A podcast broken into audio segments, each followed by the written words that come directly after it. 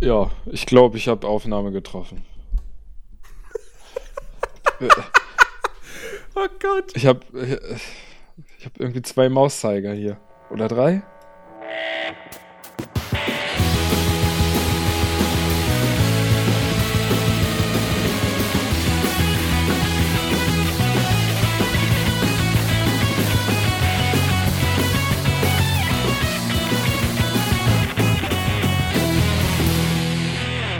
Moin Moin und herzlich willkommen zu einer frischen Ausgabe des Players Lounge Podcast. Heute sprechen wir über Rage 2 und das mache ich zusammen mit meinem geschätzten Kollegen, dem Ben. Hallöchen. Und wir, ja, ähm, wir waren sehr gespannt auf Rage 2. ähm, eine Zeit lang, es gab eine Phase, wo ich mich sogar auf das Spiel gefreut habe, tatsächlich. Dito, ja. Ähm, Dann kam allerdings eine Phase so kurz vor Release des, der großen Skepsis. Und ob diese Skepsis sich nun bewahrheitet hat, das werden wir heute klären. In dieser einzig wahren Besprechung von, von Rage 2. ja. Alle anderen Podcasts, die sich mit diesem Spiel befassen, äh, sind nicht die echten. Ja, das ist das, das hier ist jetzt die einzig wahre, echte Diskussion über dieses Spiel. Und äh, wir werden zu dem einzig wahren Fazit kommen, dass man zu diesem Spiel überhaupt ziehen kann. ja. ja, genau. So. Ähm, genug der langen Vorrede. Lass uns über Rage 2 sprechen. Überraschung. Ach Gott, ja. Ähm, was, wo, wo soll man anfangen? Was, was, ist, was ist Rage 2 eigentlich? Warum, warum hat man das jetzt überhaupt gemacht?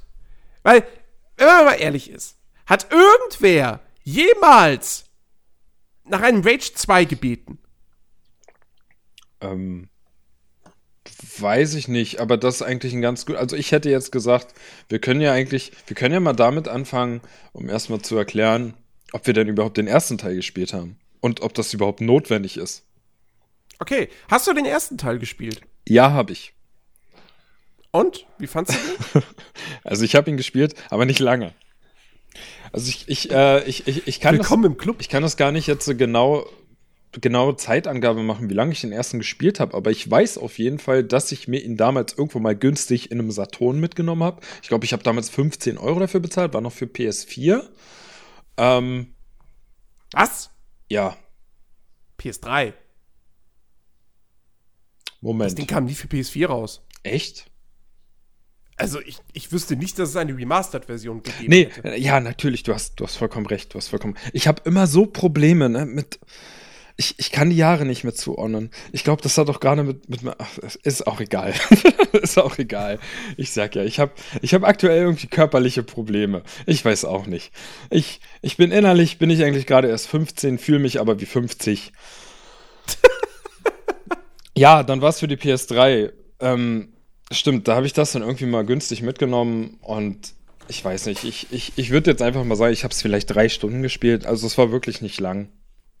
Mhm. Ähm, und äh, ich habe damals halt auch nicht, äh, noch, noch nicht so genau drauf geachtet, wie gut jetzt eigentlich so ein Spiel ist. Also ich habe das noch nicht so unter diesem, unter, unter diesem, ja, Test. Ich, ich weißt du, hier, was ist gut, was ist schlecht, was funktioniert und so, was erwarte ich eigentlich von dem ganzen Spiel. Das waren noch die Zeiten, wo man einfach in einem, in einem Elektrofachhandel gestanden hat, sich die Rückseite von so einem Spiel durchgelesen hat, gesagt hat, ah oh ja, klingt irgendwie ganz interessant, nehme ich mal mit. So, und dann was halt entweder gut oder schlecht, dazwischen gab es halt einfach nichts. Ähm, ja. Und aufgrund der Tatsache, dass ich halt eben so wenig Geld dafür bezahlt habe, waren, glaube ich, die drei Stunden für mich damals auch ganz in Ordnung. Deswegen kann ich gar nicht wirklich jetzt sagen, ob das Spiel jetzt gut oder schlecht war, aber das wirst du uns ja wahrscheinlich gleich verraten, wie du das so empfunden hast. Ähm, aber ja, also, und mal gleich gesagt, man braucht den ersten Teil jetzt nicht unbedingt gespielt haben, um nee. den zweiten zu verstehen. Das, so nee, ist absolut das nicht. nicht. Ja. Es tauchen Charaktere aus dem ersten Teil auf, that's it. Genau. Ähm, das ist, also, das ist reiner Fans freuen sich da vielleicht über das ein oder andere Wiedersehen. Aber äh, ansonsten ist der erste Teil komplett unerheblich für Rage 2. Äh, ich habe Rage 1, ich habe das auch nie wirklich viel gespielt. Äh, ich habe mir das damals für die 360 geholt. Ähm, war nicht so, so begeistert davon. Ähm, hab's. Oh, warte mal, wann wurde Rage 2 angekündigt? Letztes Jahr, ne? Hm?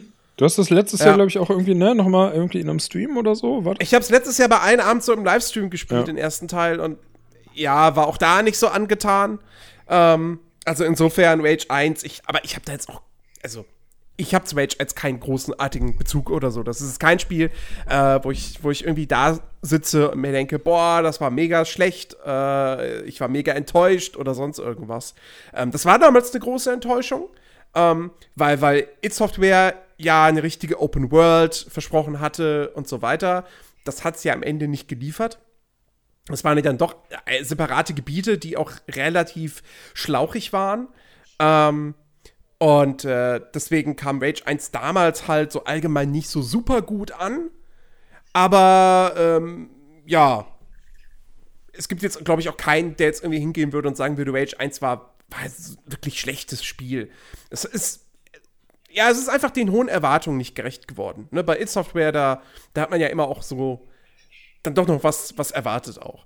Ähm, Ja, aber auch, Und- auch für die um- Verhältnisse war es halt nicht schlecht. Es war halt einfach ein durchschnittlicher Shooter. Ja. Und umso verwunderlicher war es dann halt, als dann eben letztes Jahr Rage 2 angekündigt wurde. Ähm, und gesagt wurde, ja, es macht jetzt aber nicht mehr It, sondern das macht jetzt Avalanche. Die Macher von Just Cause ähm, und auch dem Mad Max-Spiel von vor vier Jahren. Ähm, und äh, es wird jetzt ein richtiges Open-World-Spiel. Yay! Das, was ihr damals beim ersten Teil haben wolltet, jetzt bekommt ihr es. Ähm, ob das eine gute Idee war, das wird noch heute in dieser Sendung zu verhandeln sein. Ähm, reden wir mal darüber, worum es in Rage 2 eigentlich geht. Und darüber, dass das eigentlich komplett egal ist. Ich wollte gerade sagen, hatte Rage 2 eine Story, ja? Hm, Weiß ich gar nicht mehr. War denn das Ja, also es, es hat eine Geschichte. Ja, ich, ich, Punkt. ich kann mich noch, ich kann mich noch ganz, ganz schwach dran erinnern. Irgend, irgendwas gab's da. Mit einem gewissen Walker und irgendeiner Obrigkeit und so. Das kann schwach dran erinnern, so als ob das, als ob das irgendwie drei Jahre her wäre, dass wir es gespielt hätten. ähm, ja, also es geht im Grunde genommen, die Story ist halt die, ihr spielt Walker, den letzten Ranger. Ähm, eure Ziehmutter wird vor euren Augen umgebracht von General Cross, dem Anführer. Ranger, oder, warte, warte, ich warte, nicht, warte. Ranger oder Rangerin. Ihr könnt euch nämlich aussuchen, ob ihr männlichen oder weiblichen Charakter spielt. Das stimmt. Was allerdings nur Auswirkungen auf die Sprachausgabe hat. Genau. Ähm, und ich empfehle übrigens jedem, der auf Deutsch spielt, nehmt eine Rangerin, dann habt ihr nämlich die Stimme von Bart Simpson. Ach so? Wusste ich Ähm, gar nicht. Ja, ja. Ähm, und die gefällt mir besser als der, als der deutsche Sprecher. Toll, jetzt muss ich noch mal Ähm, ganz von vorne anfangen. Also als der deutsche männliche Sprecher. So. Auf jeden Fall, äh, ja, eure Ziehmutter wird vor euren Augen umgebracht vom bösen General Cross und äh, jetzt heißt es für euch, alles klar, Rache nehmen und die Obrigkeit, diese, diese böse militärische Macht äh, vernichten, besiegen. Und äh, dazu braucht ihr die Hilfe von äh, drei Charakteren. Ähm, das sind die, die man aus dem Vorgänger bereits kennt, ähm, nämlich äh, Marshall, dann ähm, hier Lucem Hagar, die Tochter von Dan Hagar und Dr. Na, wie heißt er? Hätte ich mich mal vorbereitet. Ähm, Quasir. Dr. Quasir. Genau. Ähm, und ja, und für die erfüllt ihr dann eben Aufträge und äh, steigt in deren Gunst äh, oder in, in, aus Gameplay-Sicht in deren Level. Und ähm, irgendwann habt ihr sie quasi deren Projekte sozusagen abgeschlossen. Dann kann die Obrigkeit angegriffen werden. Und das war's dann noch schon. Das ist die Geschichte von äh, Rage 2. Äh, eine, eine Rachegeschichte, wie sie simpler kaum sein könnte, äh, wie sie spannungsarmer kaum sein könnte. Ähm, aber tatsächlich ist das etwas, das würde ich dem Spiel noch nicht mal so mega krass ankreiden. Beziehungsweise, das ist nicht das Problem des Spiels. Also, weil, ganz ehrlich, niemand hat doch erwartet, dass Rage 2 von Avalanche, dass das jetzt irgendwie eine großartige Geschichte erzählt oder dass das überhaupt Fokus auf die Geschichte legt. ja, und, Ähm, weil das tut es halt definitiv nicht. und falls es doch diesen, diese eine Person gibt, die das erwartet hat, dann hat derjenige halt vorher noch nie was von Avalanche gespielt. Also muss man ja auch mal sagen. So. Exakt, exakt. Die sind jetzt nicht dafür bekannt, dass sie unfassbar tolle Geschichten schreiben. Ja. Ähm, nee, also wirklich, die, die Geschichte von Rage 2, die ist nicht gut. Sie spielt aber eben auch im Spiel keine Rolle. Und das Spiel ist sich dessen eigentlich auch bewusst. Ähm, hier der, der Creative Director äh, hat ja auch im Vorfeld äh, des Spiels äh, in einem Interview gesagt, ähm, dass äh, man das Spiel ja nicht wegen der Story kaufen sollte. Ähm, man, äh, klar, man erzähle schon etwas, aber die Story ist nicht der ausschlaggebende Punkt, warum man Rage 2 spielen sollte. Äh, das ist de facto so, er hat damit recht. Ähm, und wie gesagt, dieses Spiel, es macht auch keinen Hehl daraus, dass die Geschichte hier nichts anderes ist als ein Aufhänger, da für dich in diese Open, in diese Open World aufzubrechen und einfach ganz viele Leute umzubringen. So. Ähm, was ich nur schade finde, ist, das Spiel nimmt sich ja nicht so ganz ernst. Und es versucht ja schon so ein bisschen diese, diese, auf die Humorschiene zu gehen, so ein bisschen anarchisch auch. Funktioniert für mich leider überhaupt nicht. Ähm, da hat es auch ein bisschen das Problem, durch dieses Endzeit-Setting auch, ähm, es kommt halt auch irgendwie nicht drumherum für mich, mit Borderlands verglichen zu werden. Und Borderlands 2 bringt mich halt ständig zum Lachen. Claptrap muss nur ein paar Sätze sagen und ich sitze kichern vorm Bildschirm. Ja. Ähm, und Rage, Rage 2 genau, hat nichts davon. Rage 2 versucht es immer mal wieder mit irgendwelchen ja, die sollen lustig sein, die Sprüche, die, die, die Walker von sich gibt oder so, oder halt auch andere NPCs, aber es ist, es ist, wird dann immer ganz schnell irgendwie so ein, so ein Fremdschämen-Gefühl, so dass man sich denkt, ja, okay, man merkt, Ach, man merkt, das Spiel will sich nicht ernst nehmen, es geht so schon ziemlich in die Trash-Richtung, aber es funktioniert halt einfach nicht so gut wie bei einem Borderlands, wo man wirklich ab und zu einfach mal nur schmunzeln kann oder sogar richtig loslachen muss, weil die Charaktere einfach so überzeichnet ja. und so lustig sind. Also das mit dem, mit dem Fremdschämen-Faktor, das hatte ich jetzt nicht so empfunden. Mir war das halt einfach alles komplett. Mich hat es halt einfach kalt gelassen. So. Ja, aber. Es war mir egal. Aber, aber, aber, also alleine schon irgendwie so die ganze, die ganze Farbpalette von Rage 2, ja. Also diese, diese neonbunten Farben, ähm, die halt, weiß ich nicht, sich irgendwie mit der Postapokalypse beißen. Auch ich, ich muss zugeben, ich finde das eigentlich ganz stylisch. Ja, also ich, ich, wenn man. Ich, sie, man, kann jetzt, man kann jetzt dem Spiel, was das betrifft, nicht vorwerfen, dass es irgendwie. Ähm, dass es nicht stimmig wäre. Also es sieht alles schon, dieser Look ist schon sehr stimmig. Er ist stimmig, wenn man davon ausgeht, dass es Trash sein will. Aber dann funktionieren halt diese, diese, diese lustigen Sprüche, die, die funktionieren dann halt irgendwie nicht. Die zünden halt nicht so ganz, finde ich. Ja, ja, die zünden nicht, ja. ja. Exakt. Und, ja. Ja. Aber wie gesagt, so dieses, dieses optische mit diesen Neonfarben und so weiter. Ich meine, du hast ja auch dieses Jahr sehr viel Far Cry New Dawn gespielt. Das hat ja im Prinzip den gleichen Look, nur dass äh, die Welt nicht, äh, nicht staubtrocken ist, sondern halt sehr stark, äh, ja, überwuchert. Ja. Ähm, also, ähm, ich, ja, nee, also wie gesagt, mit dem Look habe ich wirklich null Probleme. Ich finde, das, das ist ihnen ganz gut gelungen eigentlich. Ja, es ist auch ganz in Ordnung. Ähm, es, ist halt, es ist halt schön abwechslungsreich, dass man halt auch mal irgendwie so eine, so eine postapokalyptische Welt sieht, die dann halt irgendwie doch auf irgendeine Art und Weise ziemlich bunt ist und nicht halt einfach nur dieses Standardgrau oder Standardbraun, was man halt so kennt. Ich meine, damals in Mad Max war halt auch, es war halt einfach braun und grau. Mehr gab's da nicht.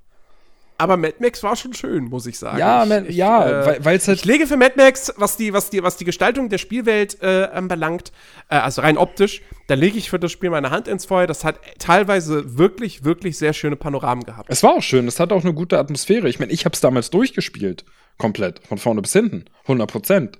Aber ähm, ich finde halt, dass diese, diese bunten Farben, die dann darin vorkommen, ähm, die, die, also die die beißen sich dann irgendwo doch mit dem Setting so ein bisschen, es sei denn, man weiß halt, das Spiel will absolut trashig sein und aber, aber das weiß man aber, doch, aber, wenn, man, wenn, man, wenn man das Ding bei einer halben Stunde gespielt ja, hat. Also jetzt mal ernsthaft. Ja, ja, ist ja, auch, ist ja auch vollkommen in Ordnung. Aber dann muss es halt auch, so wie in einem Borderlands, halt lustig sein. Also wirklich lustig sein. Wenn ja, es das genau. dann aber nicht ist, dann passt der Rest auch nicht, finde ich.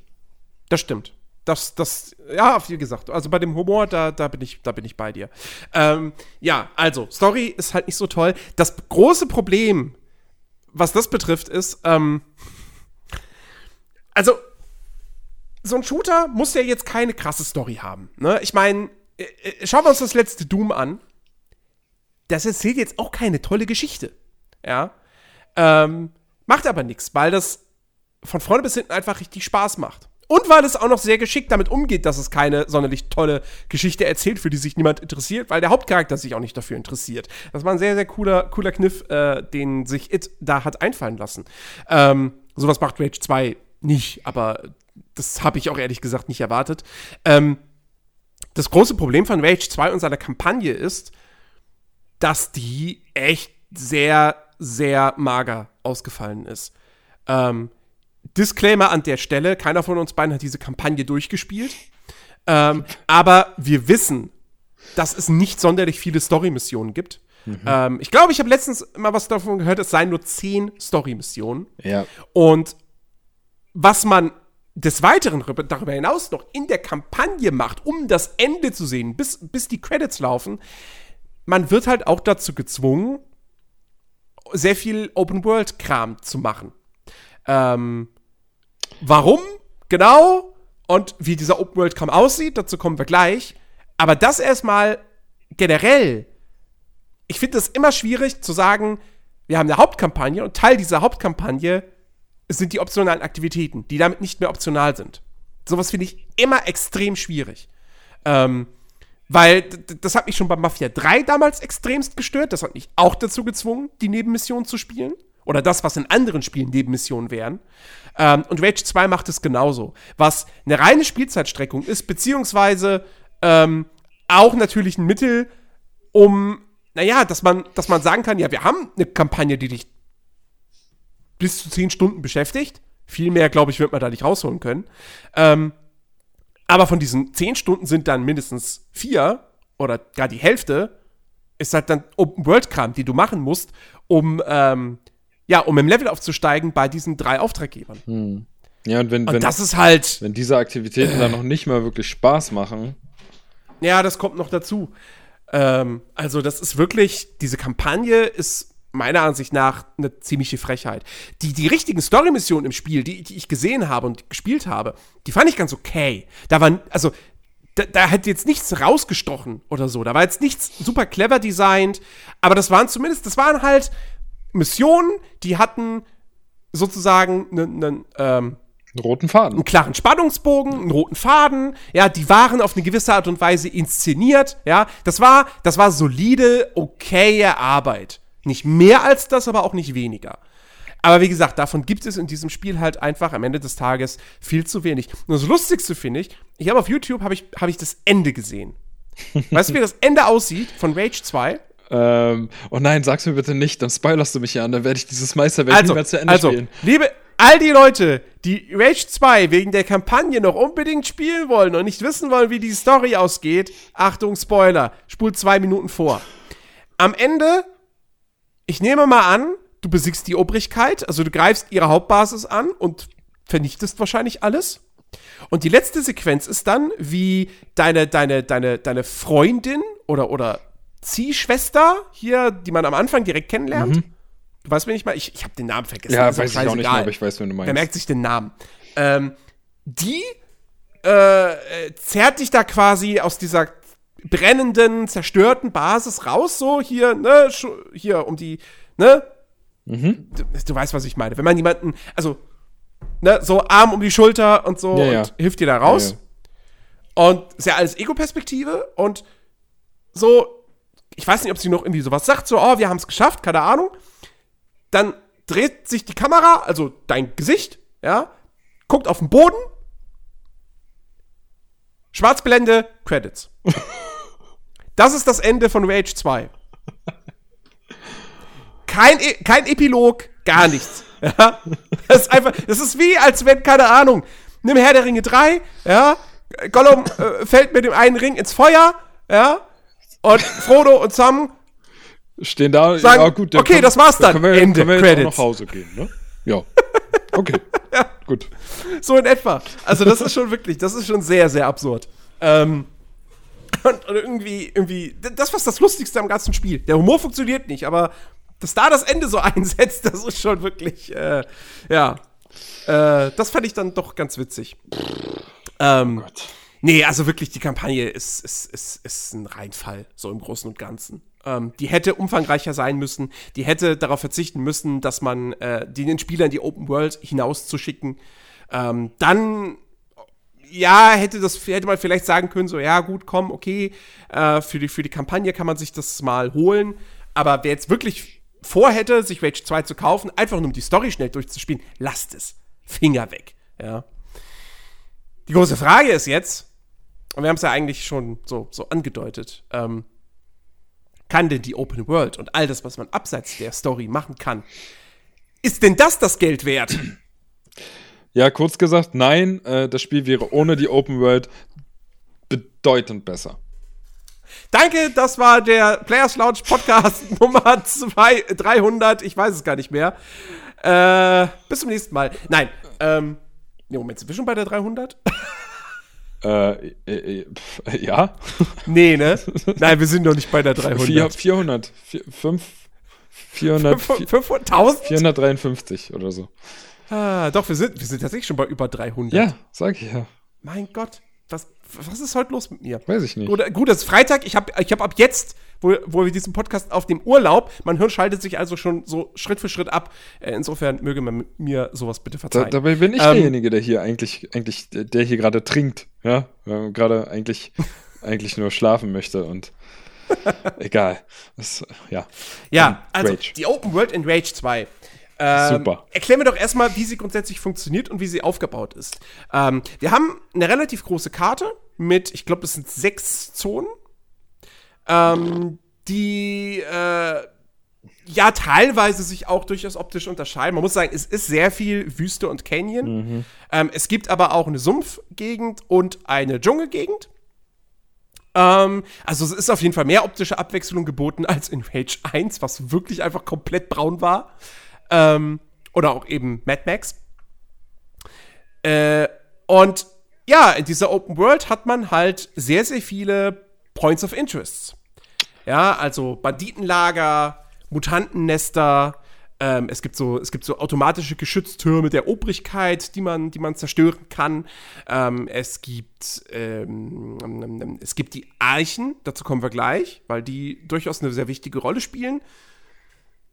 Und das sind im Grunde genommen so die Open-World-Aktivitäten, die man machen kann. Hauptsächlich eben vor allem äh, Banditenlager leerräumen. Ja. Und entweder dort alle töten oder alle töten und irgendwelche Tanks in die Luft jagen oder alle töten und nochmal was anderes zerstören, glaube ich. ich weiß doch gar nicht, ob an dieser Stelle Points of Interest so passend wäre. Ich würde es eher nennen so ja. Points of To Do Something oder so. das ist, ja, ja, Points of To Do Something, das ist sehr, sehr gut. Das ist jetzt, ja, genau, das, jetzt mit Rage 2 und hier in diesem Podcast zum allerersten Mal zu Wort gekommen. Points of To Do Something, das wird wahrscheinlich jetzt, das wird so benutzt. Mhm. Ne? Ja, Finde ich gut. Genau, ich diese, gut. diese Points of To Do Something sind halt wirklich, man muss ihnen zugutehalten, ähm, sie haben versucht, jedes Banditenlager zum Beispiel relativ unterschiedlich aufzubauen. Es gibt auch durchaus ein paar, die etwas markanter sind, ja. wo ich sogar sagen würde, das wären in einem linearen Shooter wären das okaye Levels. Mhm. Ja. ja. Ähm, das große Problem ist halt, dass trotzdem sich alles sehr, sehr gleich spielt. Äh, sehr, sehr gleichförmig. Ähm, da ist wirklich keinerlei Abwechslung, da wird kein Storytelling betrieben, was so absurd ist, weil das Lustige ist, sie haben im Spiel eigentlich Questgeber. Und für jeden dieser Questgeber auch einen eigenen Dialog geschrieben. Ja, es gibt, es gibt halt die Städte, ähm, dort triffst du NPCs, lauter NPCs, die haben dann auch so, so eine Sprechblase über dem Kopf und die kannst du anquatschen. Und dann erzählen die dir zum Beispiel, ja, äh, äh hier, ich hab irgendwie mein, mein Kumpel, der ist, der ist irgendwie gestorben und aber ich konnte seine Leiche nicht bergen oder sonst was. Ähm, äh, geh doch mal da gucken. Oder ja, ich war da in dem Lager und äh, äh, äh, da haben sie uns angegriffen und so weiter. Geh doch mal dahin und, und äh, lösch die Typen aus. Ähm, also, dieses, dieses Ding so, was, was ich ja immer sage zu pflegen, so, hey, wenn ihr doch, wenn ihr simple Nebenquests macht, denkt euch wenigstens kleine Geschichten dafür aus. Muss nicht viel sein, aber denkt euch wenigstens ein bisschen was aus. Das haben sie an sich gemacht. Das Problem ist, wenn du mit diesen Leuten sprichst, das sind keine Quests, die du bekommst, sondern du kriegst dann dementsprechend eine Markierung auf der Karte. Hier hat dir jemand gerade von Banditenlager XY erzählt. Da ist es. Ja, da kannst du hinfahren. Da gibt's was für dich zu tun. Und dann fährst du zu, zu diesem Banditenlager hin. Und es hat, also es gibt dann keine weitere Dramaturgie eben, die mit dem zusammenhängt, was der NPC dir erzählt hat. Ja. Ja, die NPCs sind nur dazu da, um dir, ja, um dir im Prinzip die Karte aufzudecken. Ja, es ist nichts mehr, als dass dir jeder NPC einfach so nochmal so, einen- so einen kleinen Fingerzeig gibt und sagt, äh, hey, ähm, hier auf der Karte gibt's ganz viel zu tun, geh doch mal raus und mach was davon.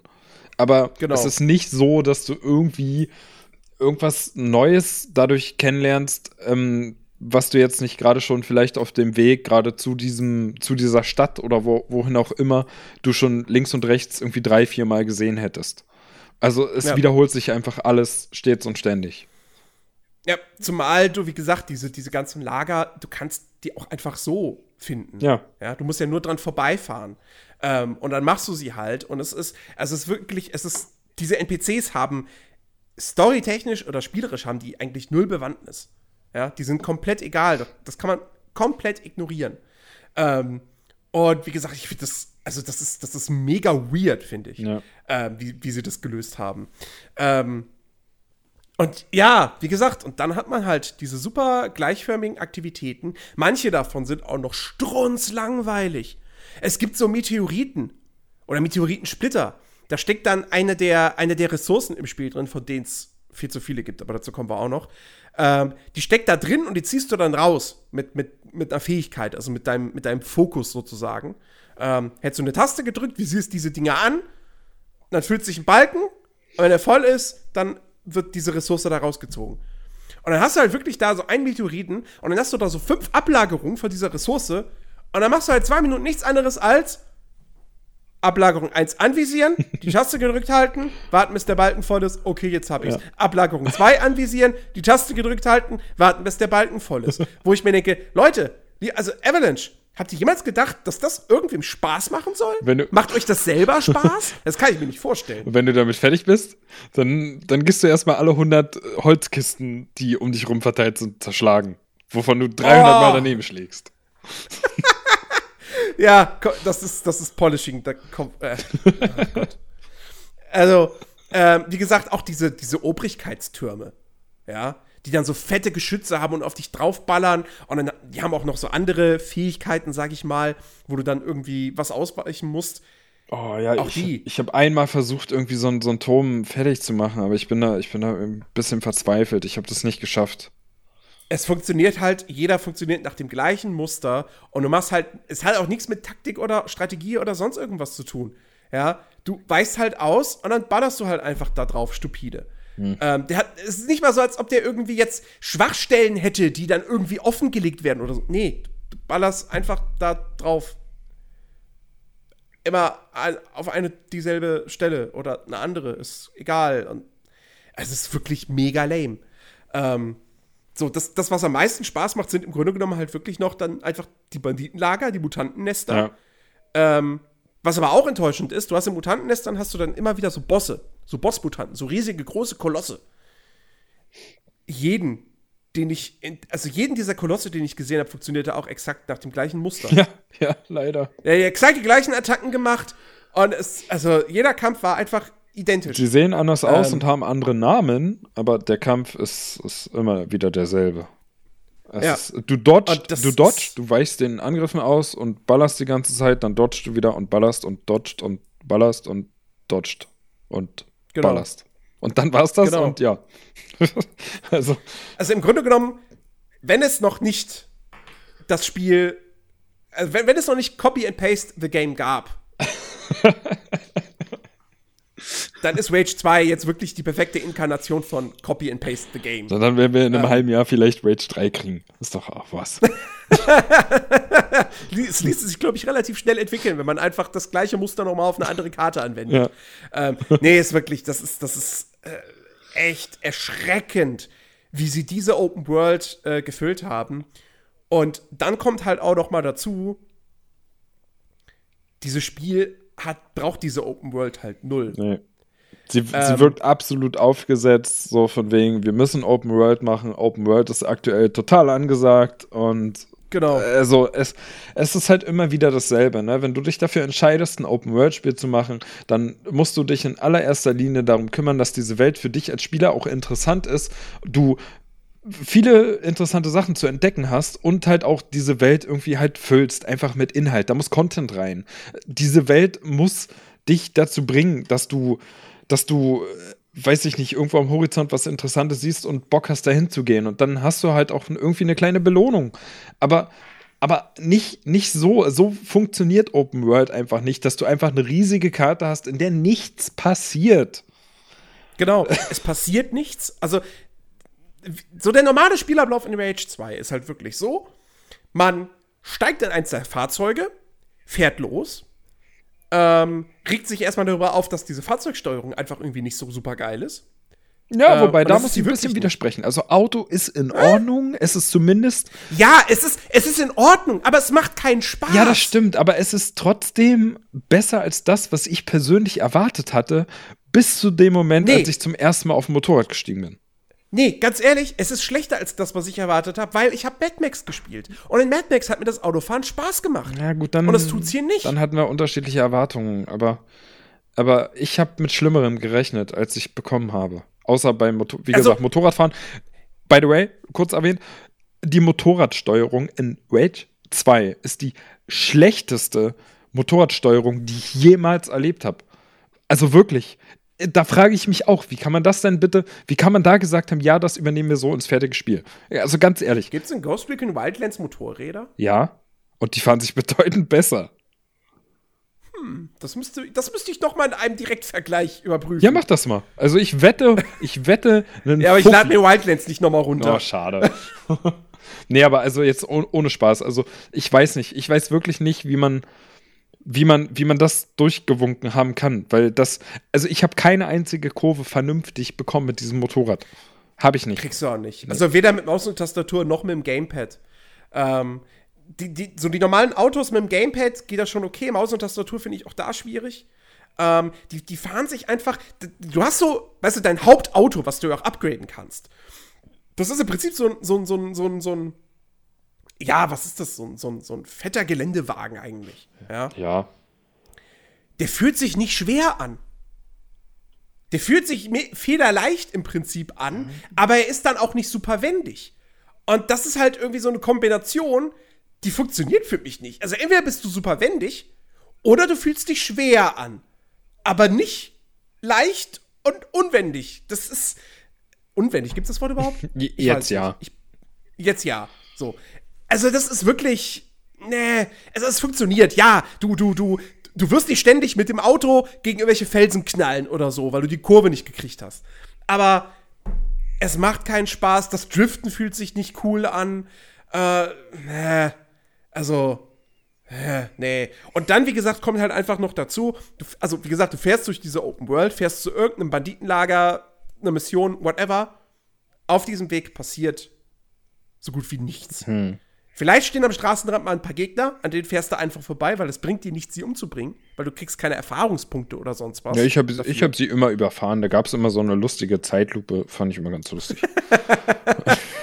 ähm, ab und zu fährt mal so dieser fahrende Händler an dir vorbei oder irgendein NPC, der dich zum spontanen oder den du zu einem spontanen Rennen herausfordern kannst. Ja. Das war's. Hast du jemals so ein Rennen gemacht? passiert Wobei doch, es gibt, es gibt noch eine, ein, eine Möglichkeit, was passieren kann. Ähm, und zwar, dass irgendwie Obrigkeit gegen irgendeine Gang kämpft oder so. Ab und zu mal. Ganz selten passiert das mal tatsächlich. Aber, ähm, also, diese Welt wirkt überhaupt nicht lebendig. Ähm, jetzt könnte man sagen, ja, ist ja auch ein Ödland, ist ja auch eine postapokalyptische Welt. Ja, aber dafür sind zu viele Gegner unterwegs.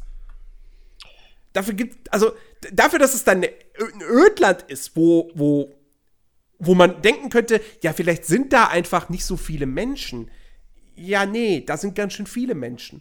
Ja. Also diese Welt ist nicht ausgestorben, aber sie wirkt auch nicht lebendig und vor allem wirkt sie auch nicht dynamisch. Ähm, es gibt keine Random Encounter zum Beispiel, so richtig. Ähm, es gibt nichts am Wegesrand zu entdecken zwischen diesen, diesen, diesen Points of In, also zwischen diesen Points of to do something. ähm, ich finde das super. da gibt es nichts. Du hast, du hast diese, diese ewig gleichen Lager, Mutantennester und Co. und ansonsten nichts. Ja. Es gibt sonst nichts in dieser Welt. Ja, weißt du, auch Ähm. da könnte man sagen, es wäre alles nur halb so schlimm, wenn, wenn dann wenigstens die Möglichkeit, also man kann ja auch mit dem Fahrzeug ähm, ballern, also man kann kämpfen damit und wenn halt wenigstens das Spaß machen würde oder einigermaßen funktionieren würde, dann, dann wäre es vielleicht noch so ein Ey, bisschen vertretbar. Aber, aber auch das ist halt eine, eine, eine absolute Vollkatastrophe. Dieses, dieses Auto-Aim-System von dem Auto, was du hast, ja, was irgendwie random Mhm. Irgendwelche Sachen anvisiert, wo ich mich bis heute immer noch frage, was zur Hölle hat das Auto da gerade am Straßenrand anvisiert? Ich habe da weder einen Gegner noch irgendwas anderes gesehen, aber das Auto fängt an, irgendwelche Sachen, Pflanzen oder was weiß ich, anzuvisieren, wo ich mich frage, was soll das denn bitte? Es ist, es ist nicht möglich, mit diesem Fahrzeug gezielt Gegner anzuvisieren, weil das Auto halt einfach entscheidet, auf wen du gerade zu schießen hast. Und ähm, dementsprechend machen Du auch. kannst es aber abstellen. Du kannst die Zielhilfe kannst du abstellen. Ja, ja, gut, okay. Aber ich weiß nicht, warum er das machen sollte. Ähm, Aber es, ich finde ich, ich, ich will halt einfach nur darauf hinaus, dass halt selbst die Kämpfe mit dem Auto nicht wirklich Spaß machen. Ja, und dementsprechend Nee, sind auch die ja Gegner, die du oft von A nach B triffst, völlig egal. Du fährst dran vorbei und denkst dir, boah, nee, ich hab keinen Bock. Komm, gib mir die nächste Genau. Quest und dann ist gut. Ja, es, es, gibt, es gibt Konvois in der Spielwelt, die rumfahren, Ja. wie in Mad Max, äh, die halt auch unfassbar gleichförmig sind. Das Ding ist, beim Mad Max hat mir das, aber haben mir diese Fahrzeugkämpfe durchaus Spaß gemacht. Ja. Und auch die, die, die, die Konvois. Weil du da halt auch, du bist dann an denen vorbeigefahren und hast dann versucht, im richtigen Moment die Shotgun zu zücken. So, dann kam eine Zeitlupe und das sah halt alles stylisch aus und so weiter und so fort und es ist alles schön explodiert. Ich meine, gut, hier explodieren Sachen auch wunderschön. Ja, ja. Die Explosionen sehen toll aus. Ja. Aber, also ich weiß nicht. Ich, ich meine, es ist auch lange her. Mad Max, wie gesagt, das kam vor vier Jahren raus. Und dementsprechend, ich habe es zwar letzte Woche, habe ich es noch kurz angeschmissen gehabt, morgens vor der Arbeit. Aber zu dem, also ich kam jetzt nicht groß zu irgendwelchen Verfolgungsjagden und, und Konvoikämpfen und sonst was. Ähm, aber in meiner Erinnerung hat das in Mad Max alles dann doch irgendwo mechanisch mehr Spaß gemacht als hier. Ja, ich, ich Ähm. würde auch behaupten, ich meine, meine Erinnerungen an Mad Max sind auch zu lange her, aber ich würde auch behaupten, bei Mad Max hattest du doch wenigstens den Antrieb, diese Kämpfe auch durchzuführen, ähm, weil du ja am Ende eines erfolgreichen Kampfes auch irgendwie äh, entsprechend Loot für dein Auto bekommen hast, oder nicht? Also du wurdest ja Äh, dementsprechend auch noch belohnt dafür. Ja, ja, die, die, die, die Progression hat in Mad Max ganz gut funktioniert. Ja. Die hat mich auch ein paar Stunden bei Laune gehalten, Ja, durchaus. Ja, aber was hast du halt bei einem Rage? Also wenn du jetzt, wenn du jetzt, da sind Gegner am Straßenrand und ja, okay, du schießt die ab und was kriegst du dafür? Ja, nix. nichts. Ja, eben. Gar nichts. Dafür kriegst du wirklich null. Im Gegenteil, dein, Ähm. dein, dein Fahrzeug hat anstatt 1000 Schuss Munition, hat es dann danach nur noch 800, 700. Und äh, du darfst dann später wieder für irgendwelche Crafting-Ressourcen oder so oder bei einem Händler oder irgendwas darfst du den Munition wieder kaufen. Oder Ja, du musst die ja. halt irgendwo looten. Aber du hast nichts davon, dass du diesen Kampf eingegangen bist. Exakt. Das ist wirklich, das ist. Ach Gott, das ist. Es ist wirklich so schlimm. Ähm, Rage 2, die Open World von Rage 2 ist für mich, das meine ich vollkommen ernst, das ist die schlechteste Open World, die ich seit Jahren erlebt habe. Mir fällt aktuell kein, keine schlechtere Open World ein. Ähm, und das Ding ist, Avalanche hat ja, also die macht ja eigentlich nur Open World Spiele. Die machen ja nichts anderes. Just Cause ist Open World, Mad Max war Open World, Generation Zero war Open World, The Hunter ist Open World. Ja. Avala Avalanche ist dafür bekannt, große Spielwelten zu bauen, die auch durchaus hübsch aussehen. Ähm, die aber auch in der Regel immer sehr generisch wirken. Ja, also bei Just Cause zum Beispiel, äh, diese, diese Karten von Just Cause, die sind ja irgendwie 1000 Quadratkilometer groß. Ne? Da gibt es ja wenig markante Punkte. Ja. Äh, wenig, was, wo du wirklich das Gefühl hast, das ist von Hand gebaut oder so. Ähm, das ist alles sehr oberflächlich.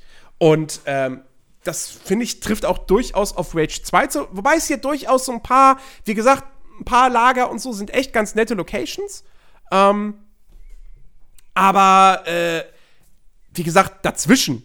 Also gerade die, die, die, die, die, diese Autofahrten von Punkt A nach Punkt B, da siehst du auch nichts Interessantes. Da siehst du wirklich Copy und Paste, die gleichen Ruinen, äh, die auch einfach, das sind dann auch einfach leere Gebäude. Da steht so gut wie nichts drin. Vielleicht ein Fass und das war's. Ja.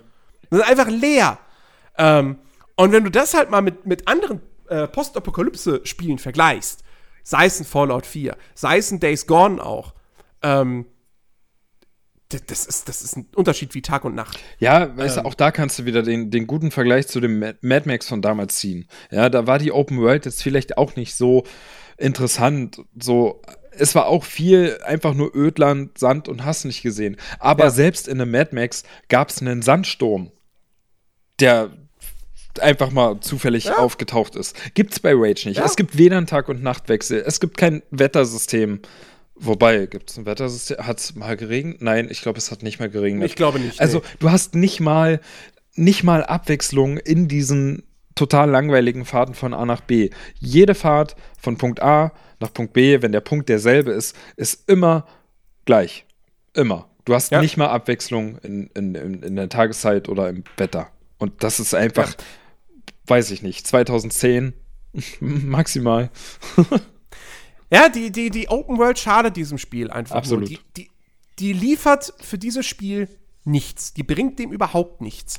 Das, dieses Spiel wäre wesentlich besser gewesen, hätte man einen linearen Shooter daraus gemacht oder wäre man hingegangen und hätte gesagt, okay, wir wollen schon was haben, was irgendwie, was die Leute länger spielen können, ähm, wo, wo man lange dann noch irgendeine Progressionskarotte und so weiter hat. Ja gut, pass auf, dann machen wir eine Kampagne mit handgebauten Levels und dann mal noch irgendwelche prozedural generierten äh, äh, Levels für Nebenmissionen. So, wo, die man dann machen kann, wenn man wirklich alles aus dem Spiel rausholen will, was man irgendwie freischalten kann. Das wäre ein so viel besseres Spiel gewesen als das Rage 2, was wir jetzt bekommen haben. Und das liegt hauptsächlich wirklich nur an dieser Open World. Ähm, denn, wenn man mal in so einem Banditenlager ist, so gleichförmig die sich spielen, ja, das Core-Gameplay in Rage 2 ist schon richtig gut. Ja, das ist eigentlich. Das muss man halt wirklich mal sagen. Ja. ja die KI ist dumm, leider. Also, und, und, und äh, das lasse ich dem Rage 2 auch weniger durchgehen als einem Doom. Weil in Doom kämpfe ich gegen irgendwelche Dämonen, die dann auch unterschiedliche Attacken wenigstens drauf haben. Hier kämpfe ich halt gegen die immer gleichen Gangster, so Gangmitglieder. Ähm, ja, es gibt mal einen gepanzerten Gegner, mal gibt es einen Gegner mit einem Schild und bei den Mutanten hast du mal diese großen, fetten Kolosse. Aber das war's dann eigentlich auch schon. Ja, also mehr Gegnertypen gibt's nicht. Und die machen halt im Prinzip, also wie gesagt, die gehen nicht clever in Deckung oder sonst was. Ähm, klar, das Ding will jetzt auch kein Taktik-Shooter sein oder so. Oder, oder, oder. Das Ding will nicht mal so, so sein wie ein Far Cry. Es will ein sehr arcadiger Shooter sein. Und das ist okay. Aber trotzdem, dann hätten es wenigstens, also dann hätten es halt irgendwie mehr unterschiedliche Gegnertypen sein müssen, ähm, an die man sich auch irgendwie erinnert, die irgendwelche Attacken haben, vor die man sich in Acht nehmen muss. Das hast du hier eigentlich nicht wirklich. Das heißt, du rennst durch so ein Banditenlager und äh, dein Ziel ist es im Grunde genommen, alles so stylisch wie möglich wegzuballern. Ja. Und das macht auch richtig Spaß. Denn das Trefferfeedback ist grandios. Mhm. Die Waffensounds sind fantastisch. Ähm, das steuert sich richtig gut. Ich habe selbst auch mal mit dem Gamepad probiert. Das, also Klar, Maus und Tastatur ist, ist vorzuziehen, wenn man es auf dem PC spielt, aber ähm, das ist auch mit dem Gamepad gut spielbar. Und das, das macht richtig Bock. Du hast ein richtig geiles Gunplay. Und ich finde, was dieses, was dieses Waffengefühl angeht, da ist Rage 2 wirklich, meiner Ansicht nach, auf einem und demselben Niveau mit einem Doom. Und das ist bemerkenswert, weil man sagt immer, It Software hat hier Avalanche geholfen beim Shooter-Gameplay. Soweit ich weiß, war, hat It Software wirklich nichts anderes gemacht, als einfach nur wirklich Avalanche zu beraten.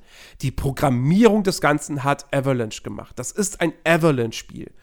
Und dass sie es dann wirklich so gut hinbekommen, ähm, dass, dass das Abfeuern einer Waffe in Rage 2 genauso viel Spaß macht wie in einem Doom, da ziehe ich meinen Hut vor. Wirklich. Das finde ich echt richtig, richtig geil. Und ich kann es nicht oft genug betonen ich liebe diese Shotgun. Ja. Das ist die geilste Shotgun, die es jemals in einem Videospiel gegeben hat. Ja, ja die macht so viel Spaß. Ich habe also klar kriegst du auch andere coole Waffen. Ich finde diesen Revolver auch geil, der so äh, äh, einzelne Kugeln verschießt, also wie halt ein normaler Revolver. Und die bleiben dann im Gegner stecken. Und dann, der, der, äh, quasi das Sekundärfeuer ist dann, du schnippst quasi mit dem Finger und dann brennen diese Kugeln. Mhm und, verbrutzeln den Gegner. Und das ist auch, finde ich, auch sehr, sehr cool. Aber die meiste Zeit habe ich halt wirklich einfach, bin ich mit der Shotgun rumgelaufen. Ja, weil ja, die Dito. so geil ist. Dito. Sich so geil anfühlt. Das ist so, das ist so befriedigend. Damit Gegner, vor allem mit dem, auch dann mit dem, da mit dem sekundären Feuer, äh, wo sie dann so zurückgeworfen werden. Und du kannst irgendwie, keine Ahnung, ein Gegner steht an der Brüstung, Shotgun raus, sekundäres Feuer und der fliegt einfach nur weg. Und das ist so gut. Ja. Ja, und das ist eigentlich. Und natürlich auch. Das ist. Und natürlich auch die, die Splatter-Effekte. Das sind auch. Das ist sehr schön. Aber das ist halt wiederum eigentlich so. Das, äh, weißt du, es ist, es ist wirklich dieses Gunplay, macht so unglaublich viel Spaß und, und, und das ist eigentlich jetzt wieder so traurig in der ganzen Geschichte, was Rage 2 betrifft, dass dieses extrem gute Gunplay in so einem verdammt langweiligen Open-World-Spiel steckt. Ähm, weil, weil auch mir ging das so, ja, dieser Moment, wenn du diese Schrotflinte bekommst, ja und ich meine, Schrotflinten sind halt sowieso, sind schwierig immer gut umzusetzen.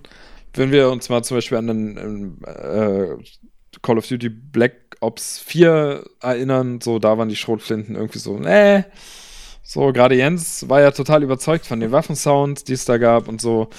Und, und, und in Rage 2 gibt dir einfach so eine Schrotflinte, die halt, die halt wirklich alles richtig macht. Ja, sie, also wirklich, sie klingt einfach, wie sich so eine Schrotflinte anhören muss.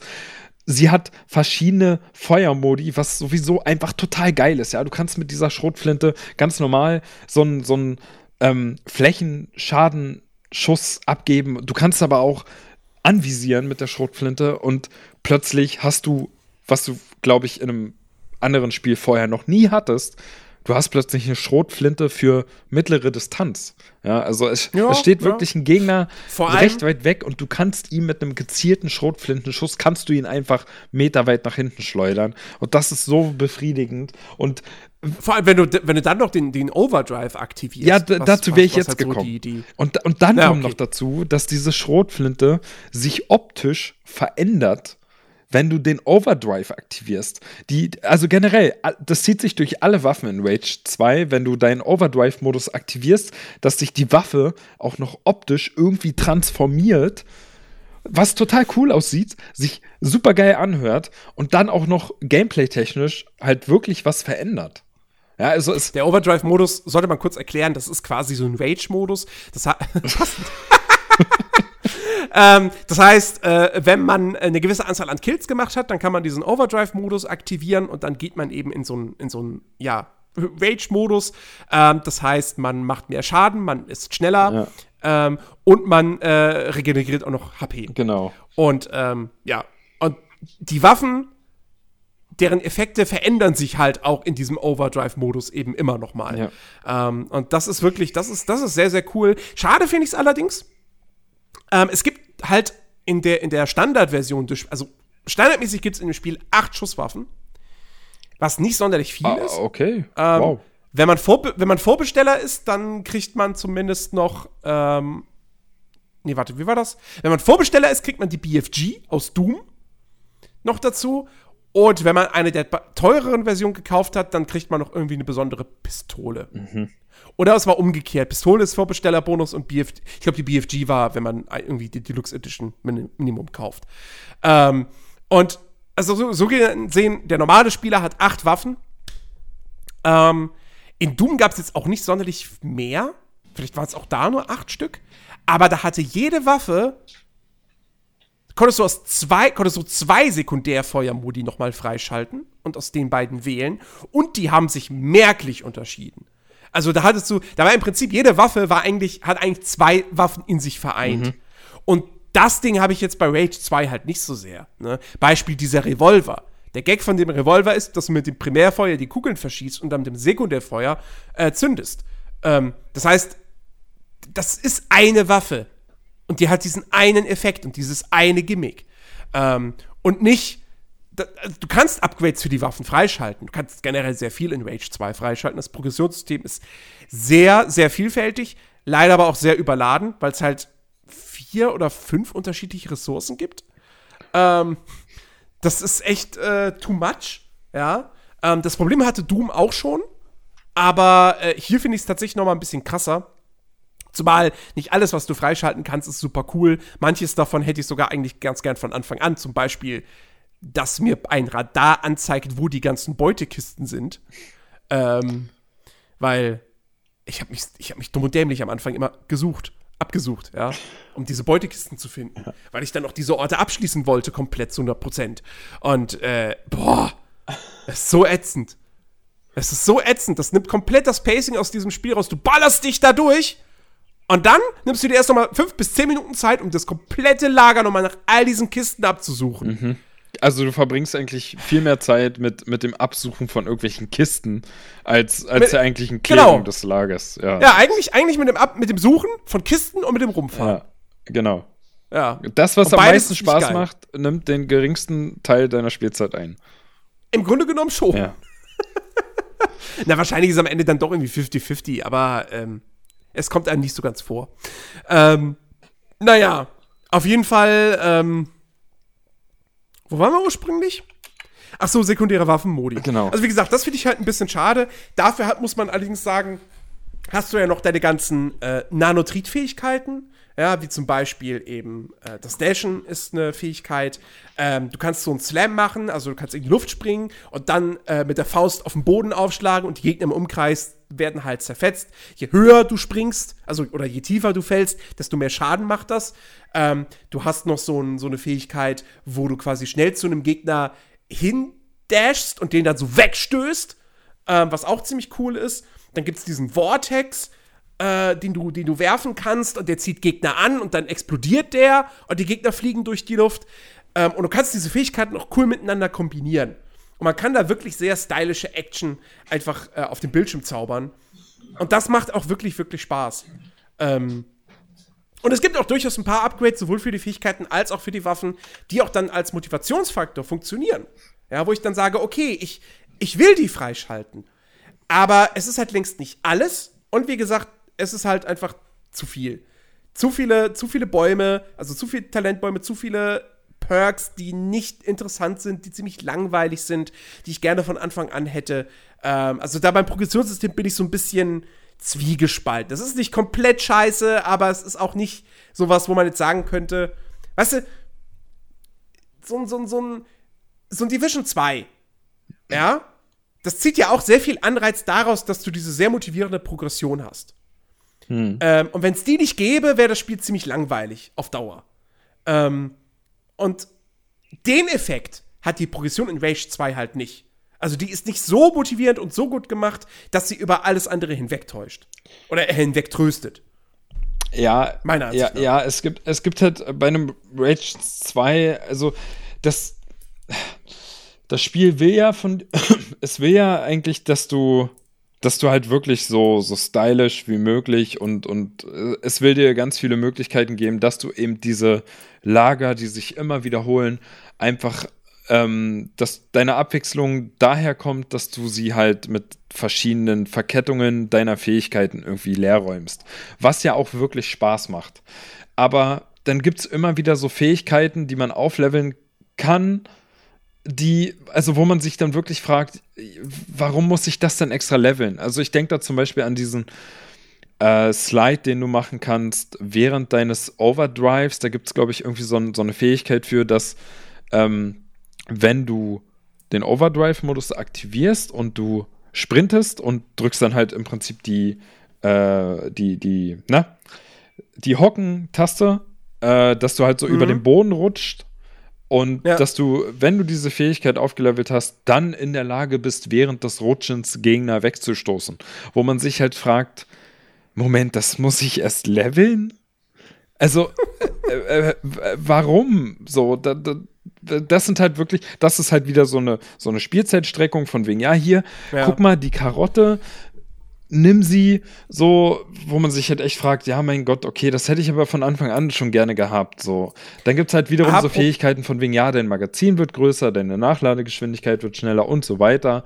Das ist ja. vielleicht im ersten Moment motivierend, aber wenn du das für jede einzelne Waffe machen musst, dann wird das halt irgendwie auch langweilig. Dann hätte ich halt gerne so, so, so wirklich lustige Fähigkeiten, wie einfach diesen, diesen Stampfer, den du machen kannst, oder halt diese Vortex-Granaten, dass du da irgendwie noch ein bisschen mehr Abwechslung hast.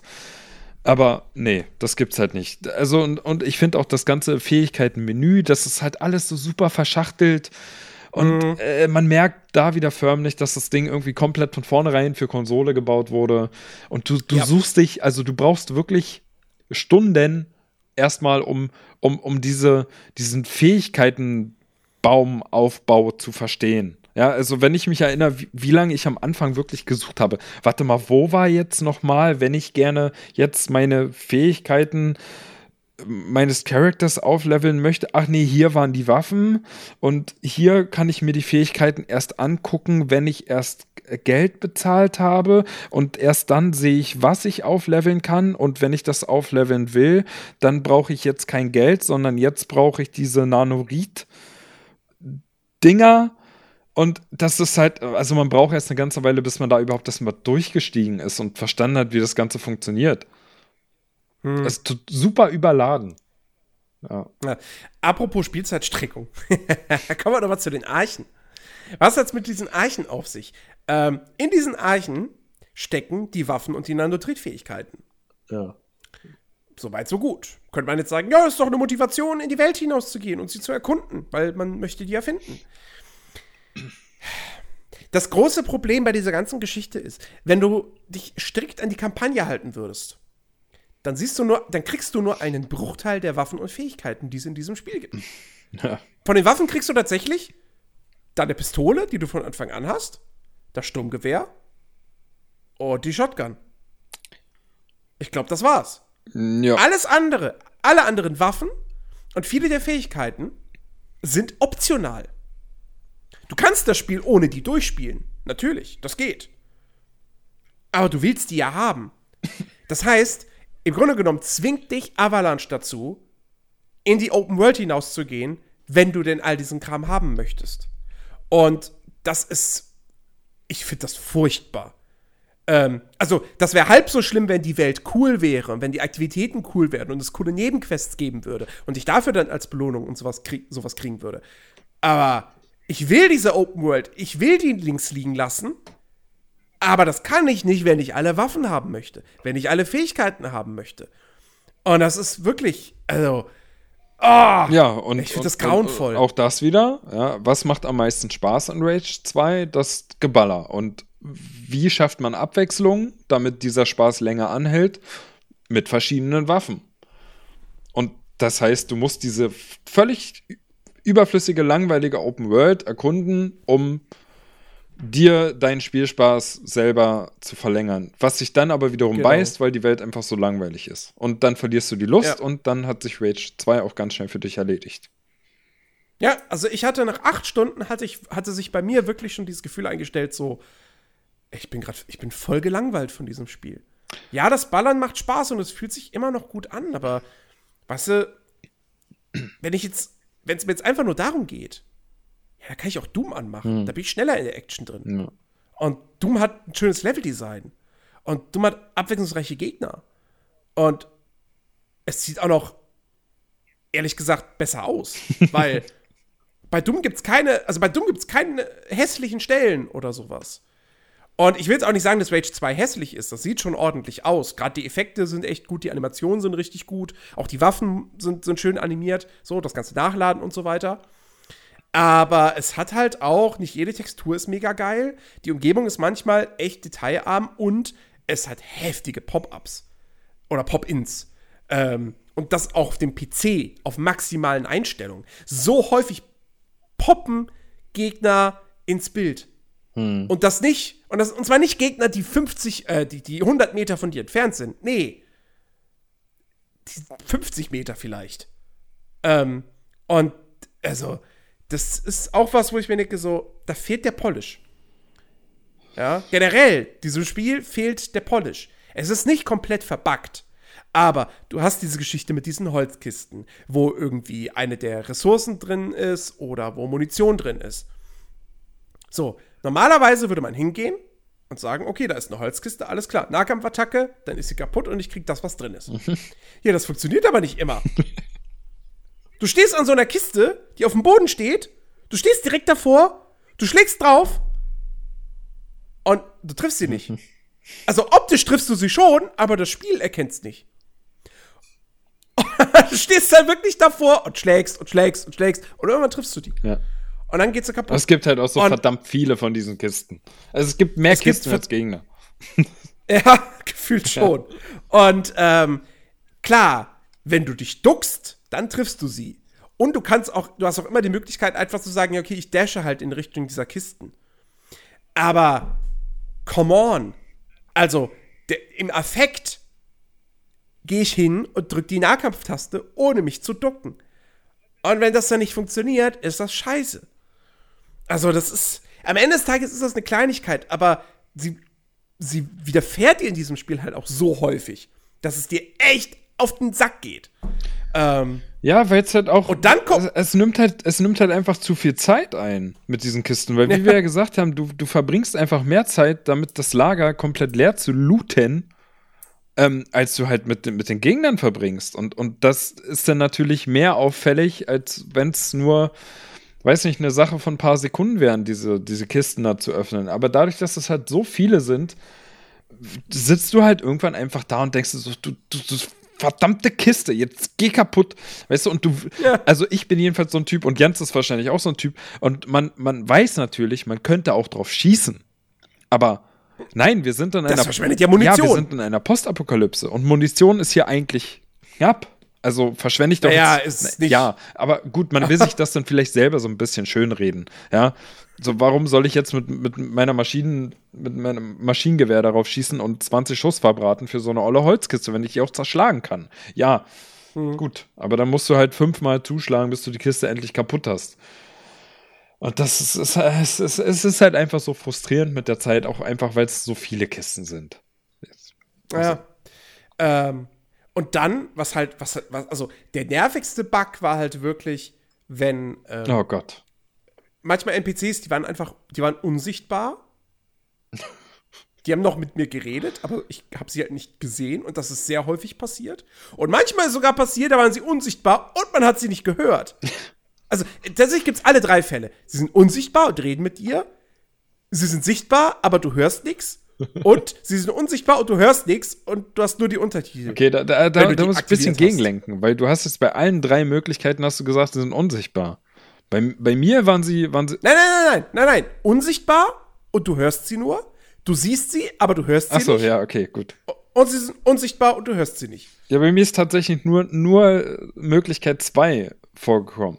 Also sie waren bei mir immer Oh, okay. sichtbar, aber der Ton war halt ganz oft weg. Und auch der Untertitel, der aktiviert war, war weg.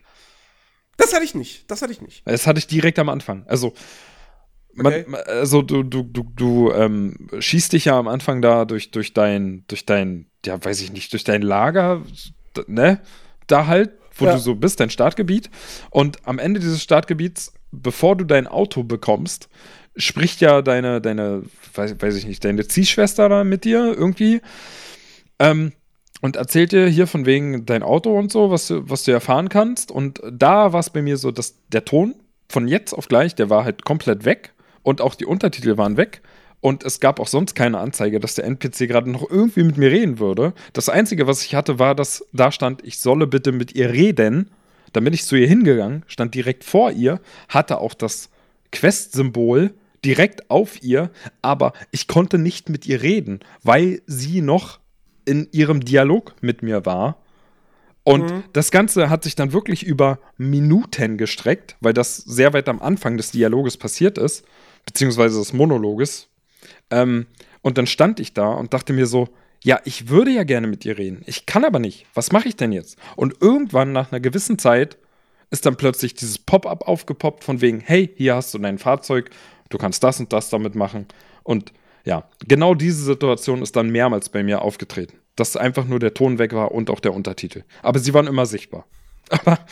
Aber, es ist ja noch lustiger, wenn du, wenn du nicht mal mehr siehst, wo du hin musst. Also, das ist wirklich, äh, ja, da, da fehlt einfach der, der, der letzte Polish. Ja. Ähm, und das ist halt einfach, das ist so, ja, das ist so das Sahnehäubchen auf dem Scheißehaufen. So. Ne? Ja, ja. Und wie gesagt, das ist so mega schade, weil das Ballern macht Spaß. Dieses Spiel hätte was Gutes werden können, hätten sie einen linearen Shooter draus gemacht. Ja. Aber nein, nein, es muss ja eine Open World sein. Weil das ist ja trendy. Und das muss man ja heutzutage haben. Und das sei ja bei Rage 1, hat das den Leuten ja, hat die Leute ja gestört, dass es keine richtige Open World war.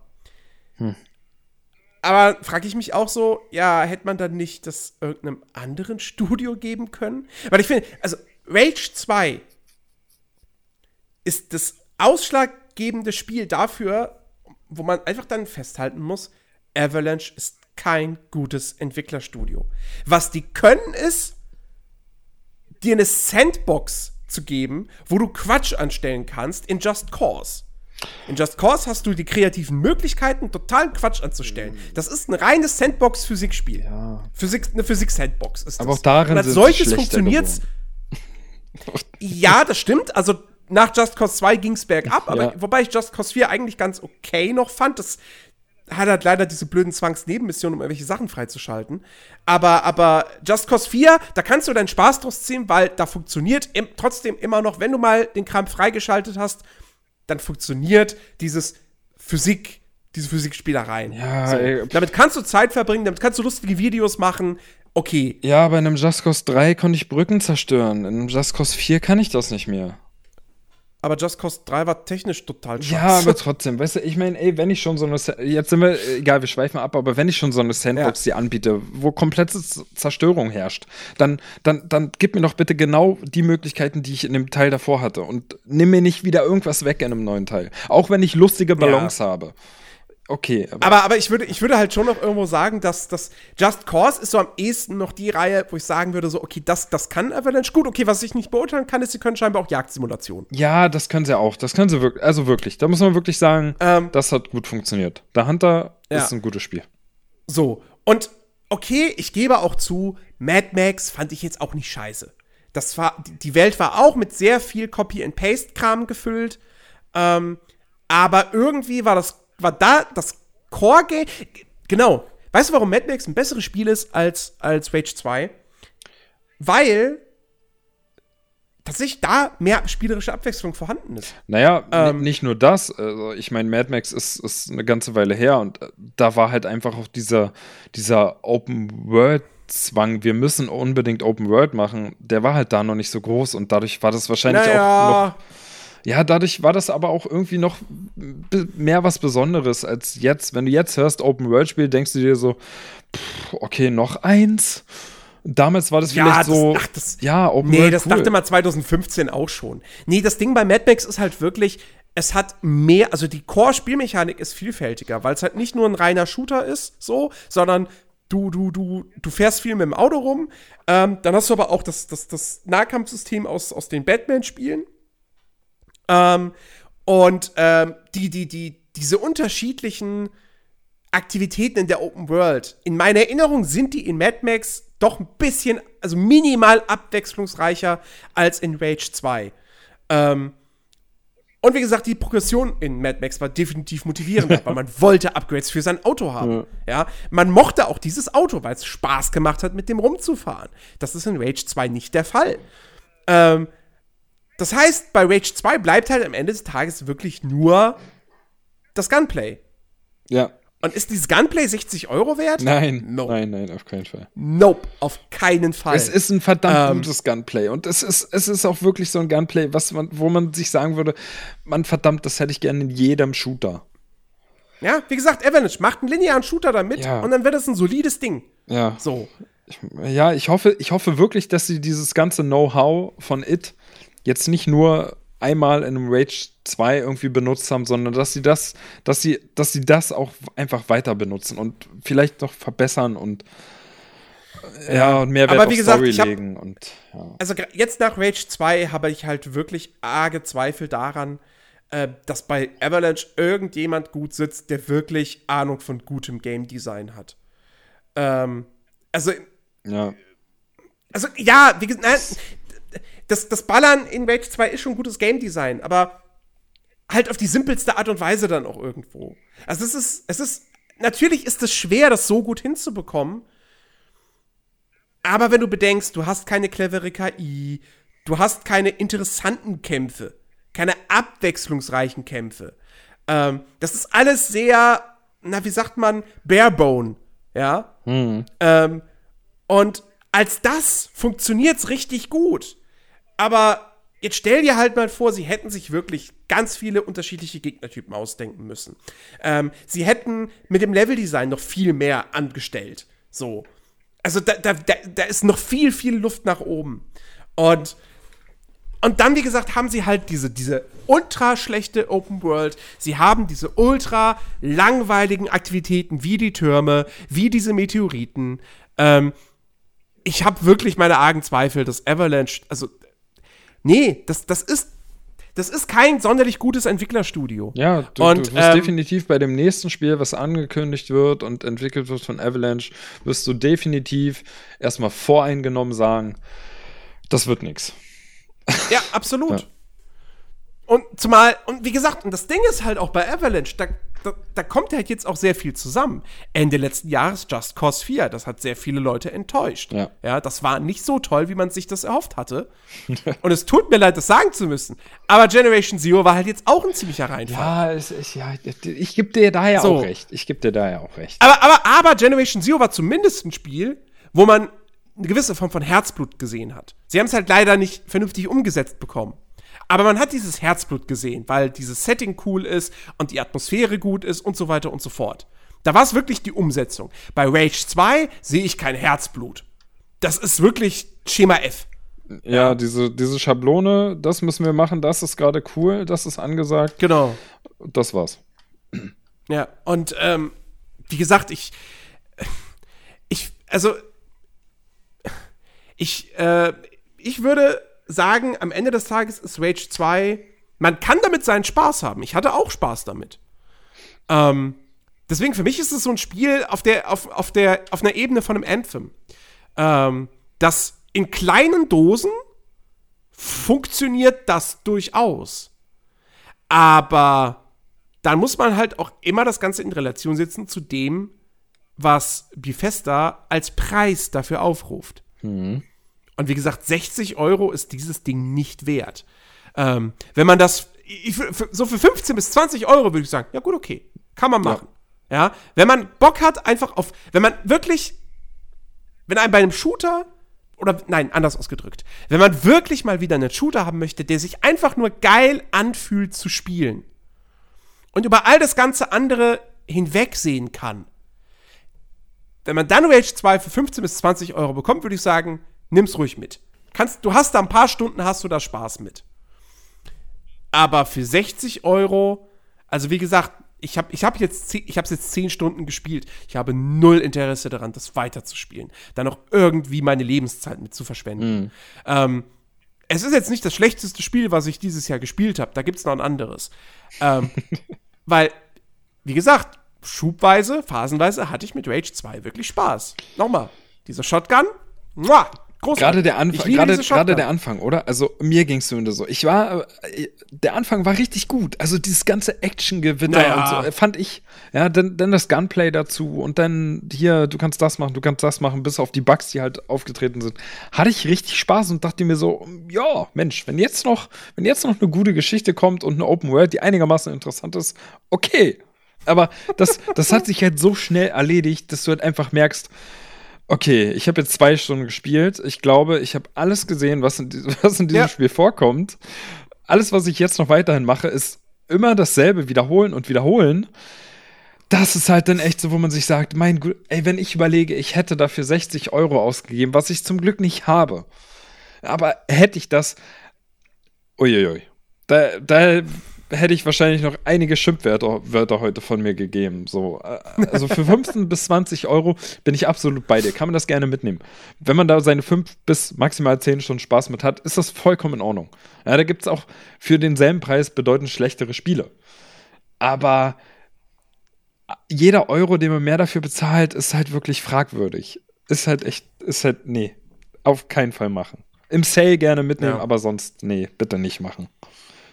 Ja. Ja. Wo wir jetzt schon beim Und wie Fazit gesagt, das, das, auch, das auch nur, wenn ihr ausgehungert seid, was Arcade-Shooter betrifft. Ähm, ansonsten würde ich jedem empfehlen, spielt lieber das letzte Doom, wartet auf Doom Eternal ähm, oder spielt halt, ich weiß nicht, spielt ein Shadow Warrior 2, wenn ihr das noch nicht gespielt habt. Und ich bin mir sicher, das haben viele noch nicht gespielt. Ja, oder- das ist ein viel besseres Spiel. Oder auch ein Wolfenstein, oder? Ist ich meine, ich habe es nicht gespielt, aber es ist doch ja, Wolfenstein ist auch, jetzt kein Arcade-Shooter. Nee, aber es ist doch- das ist schon sehr storylastig und Ja, so aber weiter. es ist doch auch ein guter Shooter. Ja, aber, aber, aber, wenn du einen Arcade-Shooter haben willst, dann empfiehlst du jemandem nicht, also dann empfiehlst du demjenigen nicht Wolfenstein. Nicht? Da kannst du, also, wenn du ihm Wolf, ja, das wäre fast in etwa schon so falsch, wie wenn du ihm Metro empfehlen würdest. Okay. Ähm, Ja gut, habe ich keine Ahnung. von. Also- Das sind alles Spiele, die ich nicht gespielt habe. Hätte ich jetzt nur gedacht. nee, also, Wolf, Wolfenstein ist dann doch, also die neuen, die neuen Wolfensteins von, von Machine Games, ähm, das, nee, die sind dann da die falsche Empfehlung. Okay. Ähm, ne? Also wie gesagt, dann lieber Doom spielen, Shadow Warrior 2 spielen oder Serious Sam 2 aus, rauskramen, so. Ja, also wirklich, es gibt so viel Besseres als, als Rage 2. Und tatsächlich würde ich sogar möglich, ich, würde vielleicht sogar so weit gehen zu sagen, selbst, also Rage 1 war wahrscheinlich auch ein besseres Spiel. Das hatte auch, wie gesagt, seine Marken. Auch da war das, äh, waren die Fahrten von A nach B sehr langweilig, weil da nichts passiert ist. Aber Rage 1 hatte zumindest eine, ein, paar mehr Story-Missionen und die Nebenmissionen waren richtige Nebenmissionen. Die hatten auch Story-Kontext und so weiter. Und äh, ja. Und das gibt's halt auch deutlich Also, günstiger ähm, wie gesagt, ich, ja, also solange das Ding jetzt echt Vollpreis kostet, lasst lass, lass die Finger davon. Das ist das Geld nicht wert. Ja. Ähm, Discord spackt übrigens gerade komplett ab. Also ich verstehe dich Ich noch verstehe ganz gut. überhaupt nicht mehr, was Ben sagt. Ähm, Oh. ähm, ja, äh, insofern würde ich jetzt einfach mal sagen, wir beenden das jetzt heute mal. Es hat mal eine etwas kürzere Folge. Ähm, es sei denn, haben wir irgendwas vergessen bei Rage 2? Ich glaube aber nicht. Wir haben über die Progression geredet, über das Gameplay, über die Spielwelt. Multiplayer gibt's nicht. ich, ich glaube auch. Grafik haben wir gesprochen. Ich glaube auch, dass wir alles Relevante Ja. erwähnt haben. Also, Verstehst du mich gerade wieder? ich habe keine Ahnung, was Ben gerade sagt. Ich will das alles erst im Podcast Och hören können. Och Mann. Mist. Ich hoffe, wir werden den Backup nicht brauchen, weil der nun. Ja, ähm, Ähm, okay. falls du mich verstehen kannst, Ben, ich würde jetzt einfach abmoderieren. Du kannst mir ja eine Textnachricht schreiben, falls du das verstanden hast. Ansonsten, liebe Leute, ähm, wir bedanken uns bei euch da draußen. Ach, du verstehst mich super, das ist ja schön. Wir bedanken uns bei euch da draußen fürs Zuhören. Ähm, wir hoffen, es hat euch gefallen. Nächste Woche sind wir wieder da mit einem neuen spannenden Podcast. Dann ist Chris hoffentlich auch wieder mit dabei. Der konnte halt jetzt bei Rich 2 einfach nicht mitreden. Ähm, also, in diesem Sinne, macht es gut. Bis in einer Woche. Ciao, ciao. Und äh, es kommt die Tage auf jeden Fall noch eine Bonus-Round zu besagtem schlechtem, schlechtesten Spiel dieses Jahres. Oh, seid gespannt. Was könnte wohl noch schlechter sein als Rage 2 und Anthem? Ihr werdet es erfahren. Also, macht's gut. Ben sagt Tschüss. Ja, macht's gut. Ciao, ciao. War das jetzt ein Tschüss? Ja. Tschüss. Okay, ich stoppe meine Aufnahme.